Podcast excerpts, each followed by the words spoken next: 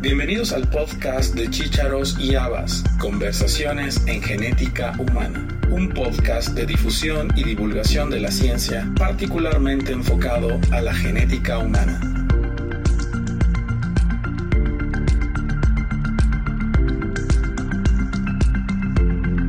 La doctora Marta Lucía Tamayo Fernández es médica por la Pontificia Universidad Javeriana en Bogotá, Colombia, y experta en dismorfología y genética clínica por la Universidad de Omaha en Estados Unidos. Es también periodista y comunicóloga social por la Universidad Jorge Tadeo Lozano. Por más de 35 años ha consultado a pacientes con padecimientos genéticos en Colombia y ha sido también directora del Instituto de Genética Humana de la Facultad de Medicina en la Universidad Javeriana en Bogotá, en donde dirige la Cátedra de Inclusión, Medicina y Discapacidad. Amante de los koalas, la doctora Tamayo preside la Fundación Derecho a la Desventaja, en donde se puede descargar la colección de manuales Derecho a una vida con desventaja, entre otras actividades. En este episodio charlamos con la doctora Tamayo sobre su carrera académica, su pasión por el periodismo y el afán de ayudar al prójimo desde su trinchera como genetista.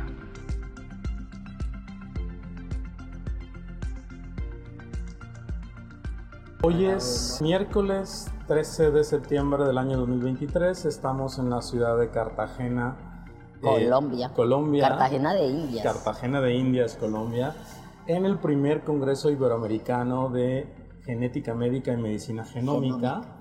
Y tengo conmigo el gusto a la doctora Marta Tamayo, su nombre completo. Marta Lucía Tamayo. Marta Lucía Tamayo Fernández.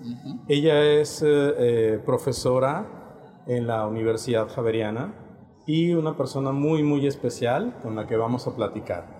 Voy a comentarles brevemente su biografía. Ella es médica por la Universidad Javeriana eh, tiene un entrenamiento en dimorfología y genética clínica por la Universidad de Omaha, en Estados Unidos, pero también es periodista y comunicadora social por parte de la Universidad Jorge Tadeo Lozano. Tiene más de 35 años eh, atendiendo pacientes y asociaciones de pacientes y fue directora del Instituto de Genética Humana de la Facultad de Medicina de la Universidad Javeriana en Bogotá tiene también una cátedra de inclusión, medicina y discapacidad y ha generado manuales de derecho a vivir con desventaja y es miembro de la Asociación Nacional de Médico, Asociación Nacional de Medicina en Colombia y tiene también una fundación de la que quiero que platiquemos, que es la Fundación Derecho a la Desventaja. Doctora Marta Lucía, qué gusto tenerla. Muchas gracias, José Elías. Muy amable la invitación. La agradezco mucho porque nos visibiliza. Claro. Justo, bueno, voy a empezar por el final. Empecemos por donde. Porque usted sabe que Cortázar decía que, ¿no? Como, como rayuela, ¿no? No hay final, no hay derecho, no hay. Así es. Usted comienza por donde quiera. sé que le gustan mucho los koalas. Me encantan los koalas, sí. Es una, es una. Yo creo que no diría trauma de infancia, sino diría que un gusto de infancia. Em, hay cosas que uno no tiene explicación, pero desde muy pequeña em, me fascinaron los osos y alguien comenzó a hablarme de los koalas. Los koalas son bien interesantes porque en realidad no son un oso, aunque los llaman oso koala, son un marsupial, pero son escasos, están en vía de extinción y son muy lábiles. Son unos animalitos que aparentemente hacen nada, la gente pregunta, pero ¿y esto para qué sirve, no? De 24 horas al día duermen 20, en las otras cuatro comen eucalipto, ¿no? ¿De qué sirven?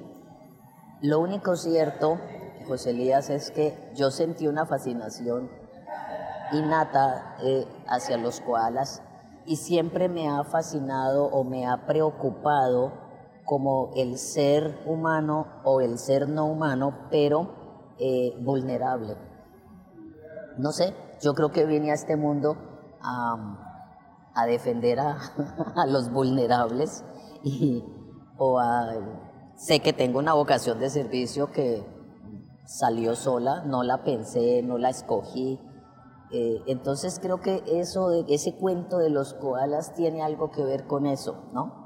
Con el hecho de que son vulnerables. De acuerdo a algunas eh, corrientes, los koalas significan desde el punto de vista psicológico equilibrio interior, paciencia, seguridad y comunicación con la naturaleza. Me alegra saber eso, porque sí, digamos que no hay conciencia de eso, como, como lo que siempre le digo a mis estudiantes de medicina, yo no escogí ser médico, yo dije quiero ser médico y no supe por qué, o sea, simplemente a eso vine. Yo, yo sí creo que uno viene al mundo a hacer algo y uno tiene que irse haciendo ese algo y siendo una mejor persona y habiendo hecho la tarea. Y es como eso, simplemente se dio, había que hacerlo y lo hago. ¿Qué por qué? Bueno, uno encuentra, eh, raciona, hace racionalización y encuentra una explicación.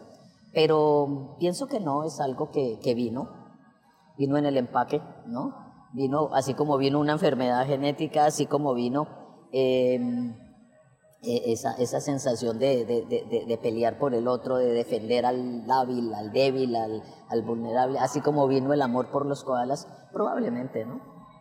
Los que ven el horóscopo también dicen, ah, no, es que usted es Virgo, usted es de agosto, entonces usted, todo lo que dicen de Virgo, pues no sé, seguramente si algo tuvo que ver con la personalidad, porque pues algo de lo que uno se, yo me asombro es de dónde salió eh, mi autoestima con tantos problemas físicos y de salud. Ah, no sé, venía con el paquete también, era parte de la tarea, ¿no? ¿Por qué estudió genética? Eso fue una casualidad impresionante. Cuando yo estudié medicina, solo tuve claro que quería investigar. Yo tengo claro José Elías, que en la vida uno tiene que saber el porqué de las cosas. Y ese seguramente era mi interés en investigación, porque si uno dice, bueno, las cosas son así, pero ¿por qué? Y de Sabater hace muchos años, Fernando Sabater, el filósofo español, aprendí que uno no solo se pregunta un por qué, sino dos por qué. Entonces, mm, ¿por qué esto es así? Ah, no, porque me gusta. No, no, no, pero ¿por qué le gusta? Y ahí siguen los porqués. Esa curiosidad me llevó a pensar, voy a hacer investigación. Cuando yo terminé medicina, en Colombia no era muy común ni la genética, solo estaba la nacional con el doctor eh, Emilio Yunis y pues yo era javeriana, entonces pues como que la universidad privada no era muy bien recibida por allá, pero independientemente de eso no había más, entonces como que yo dije, bueno, ¿qué hago como investigación? La vida me llevó a hematología, yo había rotado por hematología y eh, llegué al hospital militar y me presenté a pediatría para ser una pediatra hematóloga. Okay. Y tenían el programa, el único en el país. Y me dijeron, no, no porque ya hay dos y es suficiente. Esa fue la respuesta en ese momento. Y yo dije, momentico, pero ¿cómo así? ¿Les parece suficiente dos? Probablemente en este momento sea suficiente, pero ¿y el resto? y el futuro, o sea, me dijo, miren, pero ¿sabe qué? Usted hizo una, una entrevista excelente, un examen excelente, nosotros no queremos perderla, preséntese por medicina interna. Y yo dije, no, es que a mí la medicina interna, por Dios, no me gusta. Y cometí un error. Acepté. Y me presenté a hematología por medicina interna. Y digo un error porque realmente yo no quería eso. Choqué muy de frente con el director, con la gente, con los residentes que había en ese hospital. Y yo no estaba contenta. Yo, yo sabía que eso no era lo mío. Y de pronto, mm, en un hospital de 13 pisos donde los ascensores viejos, uno de R1 no los puede esperar porque no hay tiempo, subía y bajaba 13 pisos como una loca todo el día. Al mes no pude caminar. Un dolor terrible en la cadera, en la pierna, y ahí descubro que tengo un problema serio ortopédico que me dan la opción o se opera para que pueda terminar su residencia o se retira y busca algo sedentario. Y digo, vale la pena operarme y hacer un cambio drástico en mi vida para algo que no me está gustando? Tal vez no. Debe haber algo más. Y me retiré. Estuve dos meses muy enferma y tuve tiempo de pensar. Cuando de pronto aparece una amiga que me habla de genética y de un genetista profesor que llegó de Inglaterra a Colombia. Y yo dije, sí, claro, yo lo vi, pero él a mí no me alcanzó a dar clases, yo no, nunca tuve clases de genética, pero voy a hablar con él porque puede ser una opción. ¿Quién era ese profesor? Jaime Bernal Villegas, que había llegado de Inglaterra de hacer su doctorado en genética e inmunogenética y llegó a la Javeriana e inició la unidad de genética clínica, como dice él, un escritorio y una silla debajo de una escalera, en el segundo piso del Hospital San Ignacio. Y yo llegué cuando el tipo ya tenía un poquito más de ese espacio y tenía ya dos personas con él. Y empezamos de cero. O sea que, vuelvo y digo, la vida me llevó a esto, yo no lo busqué. Yo ni siquiera sabía que mi enfermedad era genética. Como siempre les he dicho, es una, eh, fue un autodiagnóstico eh, que me hice después en Omaha, Nebraska, eh, que todavía ni siquiera sé si es correcto, pero, pero por lo menos le puse un nombre a mi enfermedad rara porque llevaba, después pasaron muchos años y, no teníamos un diagnóstico. Aquí no había quien diagnosticara genética, quien supiera de eso. ¿Qué, enfermedad es? Es una displasia ósea, una displasia espondiloepificiaria. Al principio se creyó que era una epificiaria múltiple y que no comprometía columna. Luego ya más adelante me di cuenta que lastimosamente sí y empezaron pues una serie de problemas físicos muy grandes. Pues yo ya sabía que algo había por la estatura. Cuando uno no crece se da cuenta que yo me quedé chiquito por alguna razón, eso no, eso no es de familia. Eh, no solamente eso, y además luego vino algo terrible, los dolores articulares, que para mí ha sido lo más duro. Más que ser uno chiquito y como me burlo siempre estar mirando para arriba, es eh, que es eh, un poquito duro, ¿no? psicológicamente tiene sus implicaciones, pero mm, y da una forma de ver el mundo diferente, pero lo más duro para mí realmente es el dolor físico ¿Y por qué se fue a la Universidad de Omaha? Bueno, porque tuve la suerte de, em, como estábamos Bernal y yo aprendiendo entre los dos genética a punta de libro, yo empecé a mirar qué hay en Estados Unidos de genética que me parece realmente importante como empezar a meternos por los congresos, por las actividades de Estados Unidos. Pues tiene una relevancia importante para Latinoamérica. De pronto me fui a un congreso y conocí, en el primer congreso que fui, eh, un congreso de la Sociedad Americana de Genética, un congreso internacional, algún residente gringo, o no me acuerdo si era algún profesor o quién, eh, así conversando en los pasillos como se hace en todos los congresos, eh, me dijo, hay un profesor chileno muy querido, ¿usted no lo conoce? Le dije, no, ¿quién es? Me dijo, Jaime Frías. Le dije, oh, el del síndrome Opitz Frías. Me dijo, sí, sí, sí, el mismo. Él es muy amable, yo roté con él y es muy querido. Escríbale. Está además en, en Gainesville. Gainesville, la Florida. Y yo dije, wow, Gainesville es una ciudad hermosa. Entonces inmediatamente le escribí. En esa época, pues no existía las facilidades en redes que existen hoy, ¿no? Correo electrónico. Nada de eso. Yo, yo de alguna, oh, no, tal vez sí había ya correo electrónico, pero el resto era puro fax, ¿no? Eh, le escribí y él me dijo, claro, venga, la recibo. Y empecé a armar el viaje para ir a entrenarme, porque él, su, su experticia era, era, es un pediatra, pero su experticia era dismorfología. Y pues era claramente lo que Colombia no tenía. Colombia no tenía, Bernal se había formado más en inmunogenética y pues lo que veíamos era pacientes, síndromes, entonces había que estudiar eso. Y pues yo veía todos estos libros, el Smith, ¿no? De Richard Smith y mirando allá de, de, del doctor eh, eh, Opitz, mirando toda esta gente, McCusick, entonces yo decía, no, pues toca ir allá a aprender. Entonces lo contacté y me dijo, listo, la espero. Al rato cuando ya yo había organizado irme, me escribe y me dice malas noticias. Me ofrecieron un puesto muy importante en Omaha, Nebraska. Me voy de jefe de, de pediatría para hacer un grupo grande de tres universidades o tres instituciones que tienen genética y yo voy a hacer una cosa grande. Es un reto interesante, no solo voy a ser el jefe de pediatría, sino a dirigir y armar un servicio de genética bien fuerte. Mm. Pero eso es frío, ya vi el mapa, eso es no solo frío, sino en la mitad de la, nada. De la nada. Una ciudad de granjeros, ¿no? Y me quedé con ganas de conocer Gainesville, pero yo perseguía al personaje. Claro. Entonces me fui y resultó él y su esposa Jacqueline ser absolutamente adorados. Le dije a Jaime Bernal, mi tutor, mi profesor, mi mentor, le dije, me voy un tiempo eh, de hecho fui, volví, volví, fui varias veces, no hice todo el tiempo de corrido justamente por el problema del invierno, el clima, lo que para mí era claramente complejo.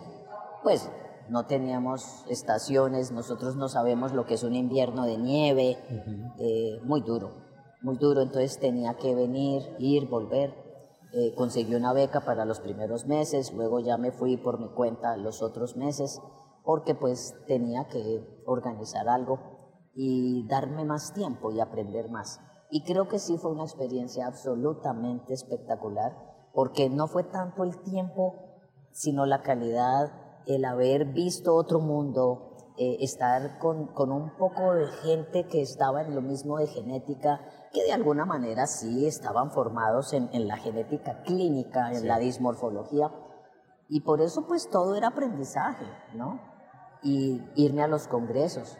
Durante muchos años yo era, yo creo que era la única que iba a los congresos de la Sociedad Americana de Genética, porque no había más. Yo era, me iba sola y entonces fui a muchas ciudades. Recuerdo, por ejemplo, Cincinnati, cuando eh, los Medias Rojas ganaron la, de béisbol, el tazón esa ciudad se enloqueció y salieron, yo decía, ve, igualito a, Colombia, todos borrachos en la calle, eh, felices, y, todo eso me, tocó ver. O sea, realmente yo digo que fue una experiencia de, ir y seguir con ese grupo. Allá conocí en el otro instituto de Boys Town a un doctor que, miren lo que es la vida, por eso digo que uno, a uno la vida lo lleva. Llego yo a esa ciudad, que no era la original, porque la original era Gainesville, y encuentro que hay un instituto que se llama Boys Town, donde está un doctor William Kimberlin que trabaja la enfermedad que yo estaba trabajando, síndrome de Usher, la sordoceguera, el Usher, sordoceguera, Usher, USHR, por mm, sordoceguera, por retinosis pigmentaria y, y, y sordera, que es la enfermedad que yo venía trabajando en Colombia. Y yo digo, no puedo creerlo. Yo no imaginé que yo llegaba a la ciudad. Y mire cómo llegué. No iba a llegar, pero llegué y me hice muy buena amiga, un señor fantástico y fue eh, otro apoyo grande que me dio para investigación, mm, eh, para formar gente de mi grupo en Colombia. No, era como la primera persona que decía, no me den DNA, quiere venir y aprender, vengan.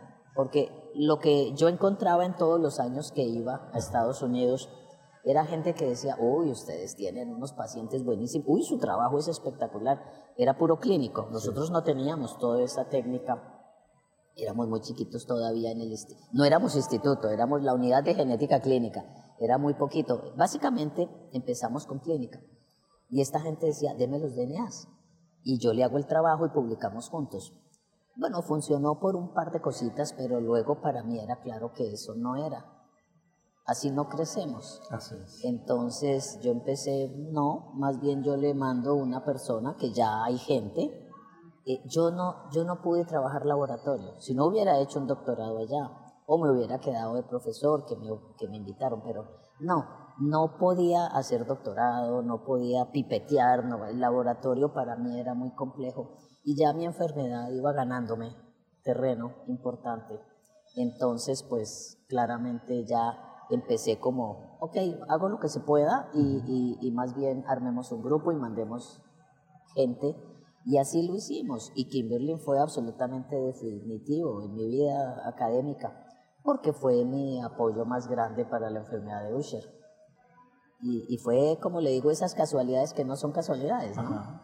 Yo pienso que la vida hay cosas que ya están hechas. ¿Y el periodismo también? El periodismo, bueno, siempre me pareció importante, también es algo innato, no me pregunte por qué. Yo desde el colegio escribía, escribía cuento, no soy cuentista, soy mala cuentista, pero escribía. Y em, ya graduada empecé a escribir, eh, curiosamente no, no, me interesaba escribir en los periódicos cosas de medicina. Yo decía, para eso hay gente, periodista científico muy, muy buenos. Yo escribía cosas totalmente diferentes. Siempre me llamó la atención las caricaturas, entonces me dediqué a hacer un análisis de qué significa, por ejemplo, Mafalda, el personaje de Mafalda el de Susanita, el de Miguelito. La Libertad, ¿no? El papá, la mamá, Manolito, todo eso. Hice un primer artículo sobre eso y en Colombia había unos periodistas del tiempo, el periódico más grande aquí, y me fui para el tiempo y busqué al tipo y le dije, yo escribí esto, ¿a usted qué le parece? Y me dijo, está muy bueno, eh, camine y se, me llevó y lo publicaron en el tiempo. Luego empecé a escribir sobre sobre caricaturas sacándole una historia a la, a la caricatura que encontré. Eh, me acuerdo que llegué a, a, otro periódico, al Espectador, y le, le, hablé con una periodista y me dijo, le voy a abrir una columna. Eh, en la revista, sacaban un suplemento de revista, eh, no literaria, era una revista como de todo, ahí había, había, cosas literarias, pero había cosas también como, como banales, digamos, normal. Y ahí me dieron una sección que yo llamé El Mundo al Revés. Y entonces empecé a escribir ahí en el, en el espectador y pues a veces sacaba algunas cositas en el tiempo, otras veces aquí.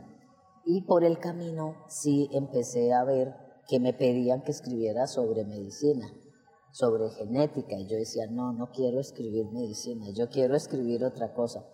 Eh, me gustaba mucho leer, entonces empecé a leer mucho Cortázar. Los argentinos, los escritores argentinos me han fascinado. Cortázar, Borges, eh, Macedonio Fernández, que llegué a él como, como, como una cosa también que algo, algo tiene que, que significar.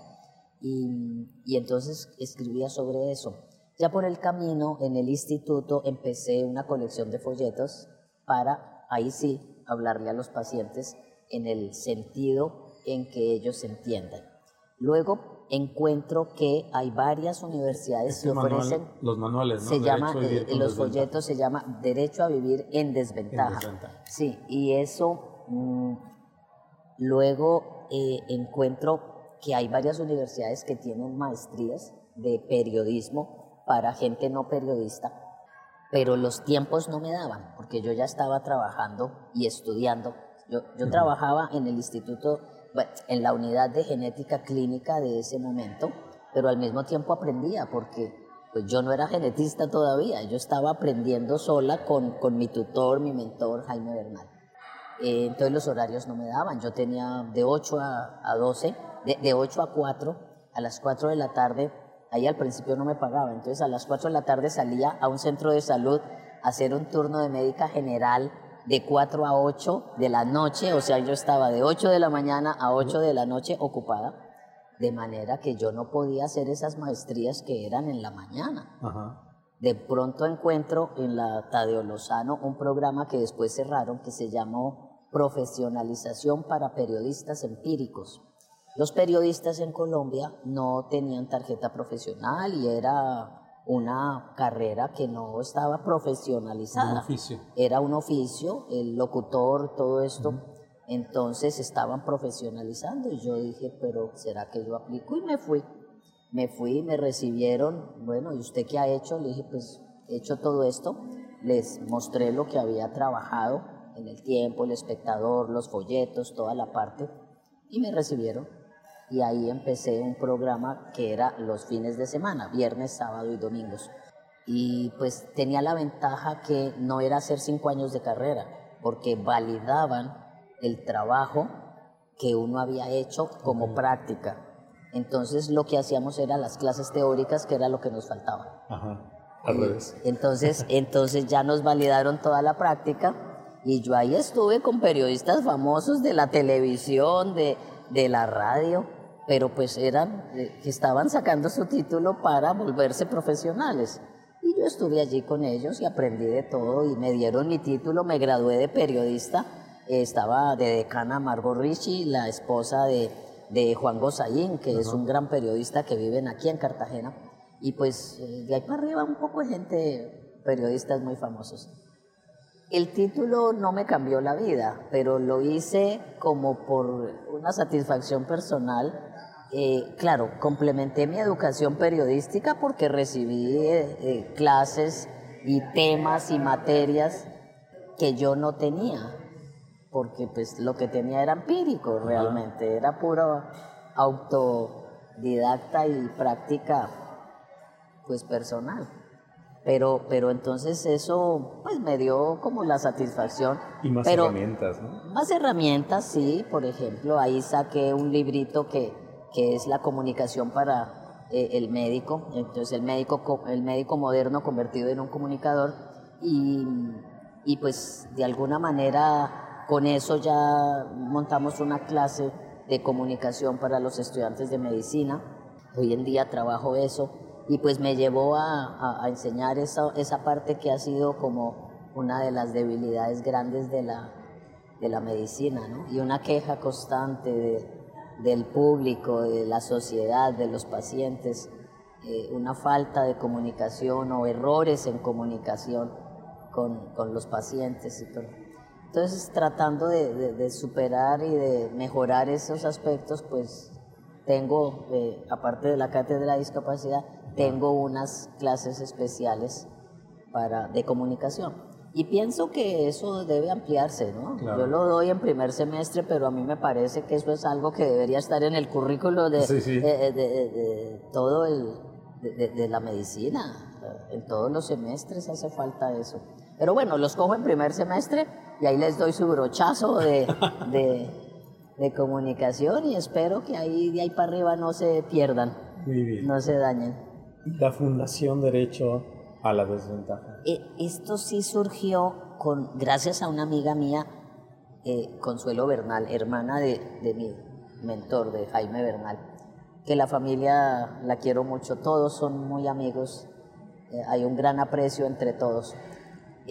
Consuelo me dijo, mm, oiga Tamayito, porque así me dicen, hagamos algo con sus pacientes, hagamos una fundación, y realmente la fundación se la debo a Consuelo eh, primero tuvo un nombre, luego tuvo unos problemas administrativos, ella también tuvo que retirarse y entonces cambió de nombre. Primero se llamaba Fundación Derecho a Vivir en Desventaja, ahora se llama Derecho a la Desventaja. Eh, pues por cosas jurídicas había que cambiar razón social, etcétera, y ya la seguí sola.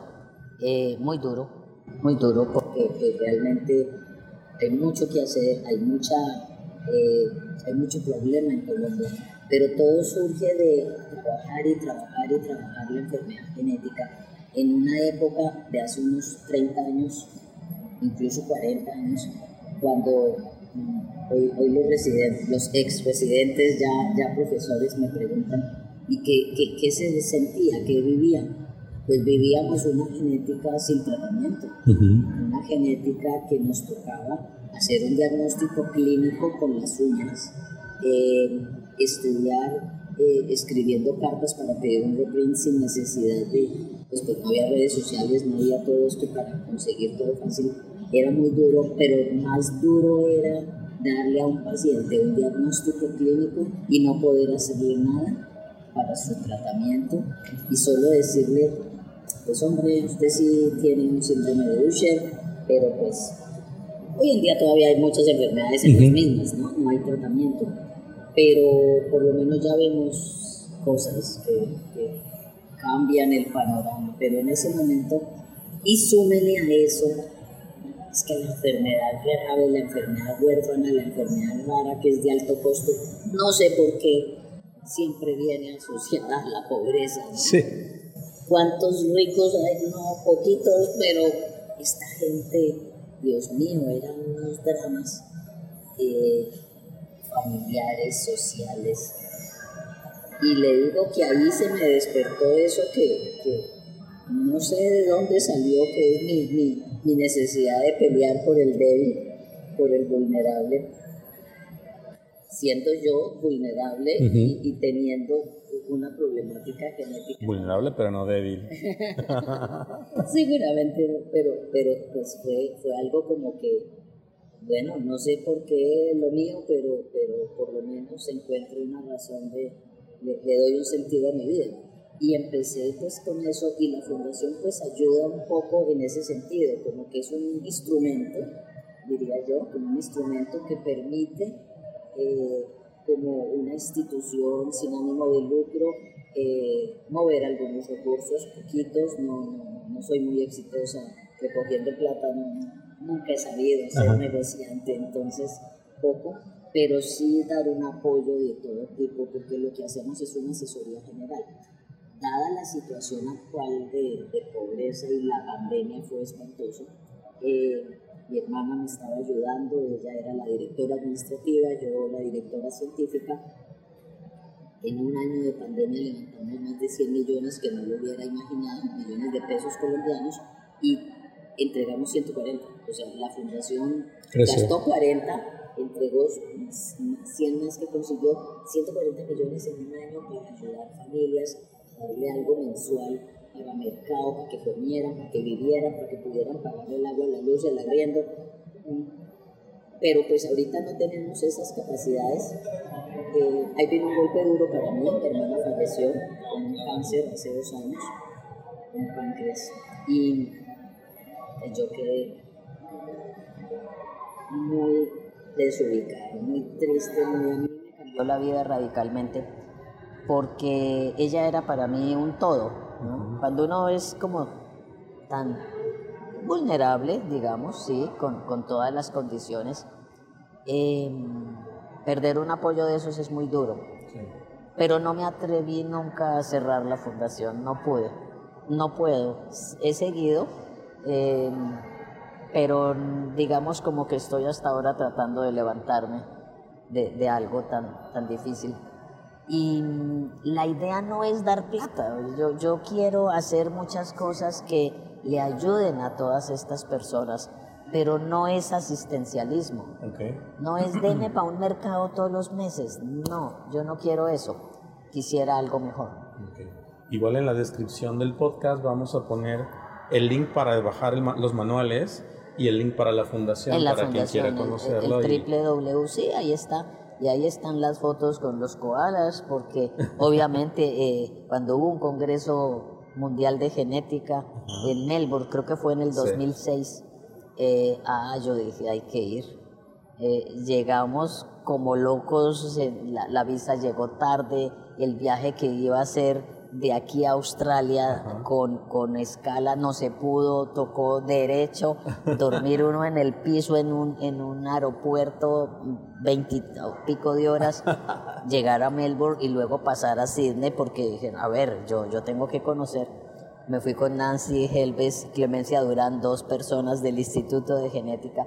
En ese momento, unidad de genética clínica, creo que ya éramos todavía unidad.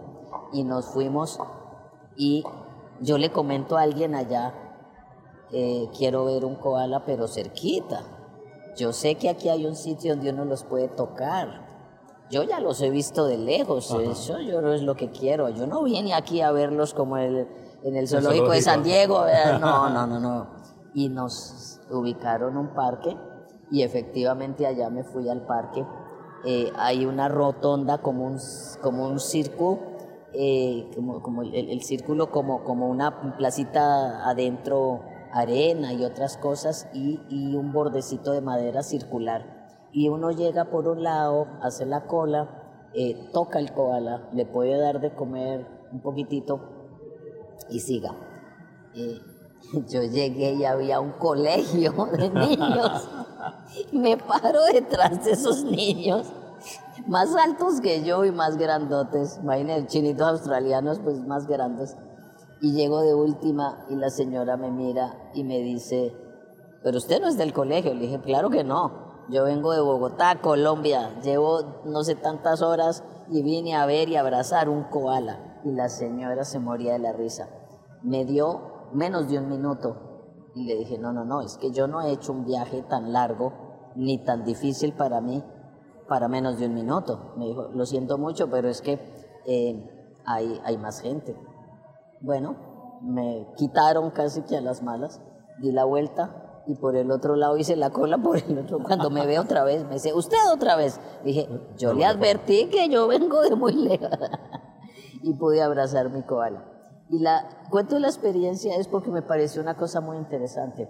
Al tocarlo, eh, yo sentí algo especial. Ahí como que cerré un ciclo de mi vida de que mi conexión con los koalas eh, tenía que significar algo y descubrí que sí se siente igual que el peluche. Tengo una colección que puede llegar a 90 peluches de koalas, porque todo el mundo me regala. Todo el mundo me regala koalas. Ya saben que tengo esa fascinación, entonces creo que llegaba a contar 90, 90 cosas de koalas, esferos de koalas, pijama de koalas, eh, todo lo de koalas que encuentran, y peluches.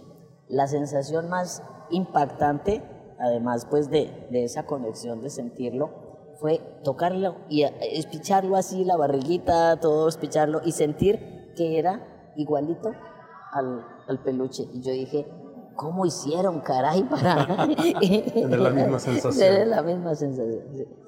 Y ya, eso, eso fue el cuento del Congreso en Australia y el cuento de los koalas, que no tiene mayor explicación. De pronto, la que tú encontraste con la, con la, con la descripción del koala. Pero, Interesante.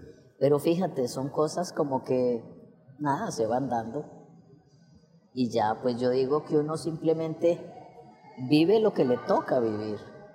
Nada es casual, ¿no? Así es. Las cosas tienen un sentido que a lo mejor estaba predestinado. Pues los genetistas no podemos hablar de, de, casualidades, ¿no? La genética nos enseña que no, nada es casual. Pero pues todas estas cosas de la vida sí yo creo que uno entiende que nada es casual. Muy bien. Para cerrar la entrevista le voy a hacer la pregunta que siempre hago. ¿Qué recomendación le daría a una persona interesada en estudiar genética humana? Uy, que no lo dude. Si eso es lo que quiere, que lo haga. Hay una tendencia actual y desde hace unos años en decir que ser médico o ser genetista no, no sirve, no es rentable. Digamos, escoja otra profesión, usted puede ser banquero. Entonces va de la mano de si quiere estudiar medicina. Yo solo le digo a la gente y a los jóvenes, a mis estudiantes, a todo el mundo le digo esto. Yo he sido tremendamente feliz con lo que he logrado hacer en mi vida. Para mí está claro que ser médica fue lo mejor que me pudo pasar en mi vida. No, no concibo pensar cómo sería mi vida si yo no hubiera sido médica. Ahí probablemente encontré la fortaleza. Segundo, la genética me encontró a mí, porque fíjese que yo iba por otro lado y tan, caí donde tenía que caer. Y entonces digo, si usted piensa estudiar medicina usted piensa estudiar genética, no lo dude. Si eso, si está seguro y eso es lo que quiere, no lo dude. Y por muy duro que sea, por muy difícil que parezca, para mí es lo más hermoso que me ha pasado en la vida y busque que eso lo haga feliz. Entonces hay que ser feliz con lo que nos toca y feliz con lo que escogemos. Que a veces no lo escogemos, nos escoge nos nos encuentra. Muy bien. Mm. Muchísimas gracias, doctora Tamayo, por este espacio. A usted, muchas gracias. Y un gusto conocerla. lo mismo, José Luis. Muchas gracias a usted. Gracias.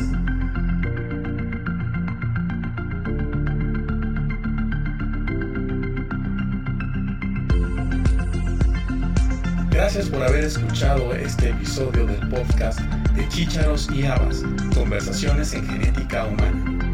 Te esperamos la próxima semana con un nuevo episodio y te invitamos a que te suscribas gratuitamente en cualquiera de nuestras plataformas. Estamos en Acast, iTunes, Spotify, Google Podcast y Amazon Music. síguenos también en nuestra cuenta de Twitter, arroba chicharos y habas.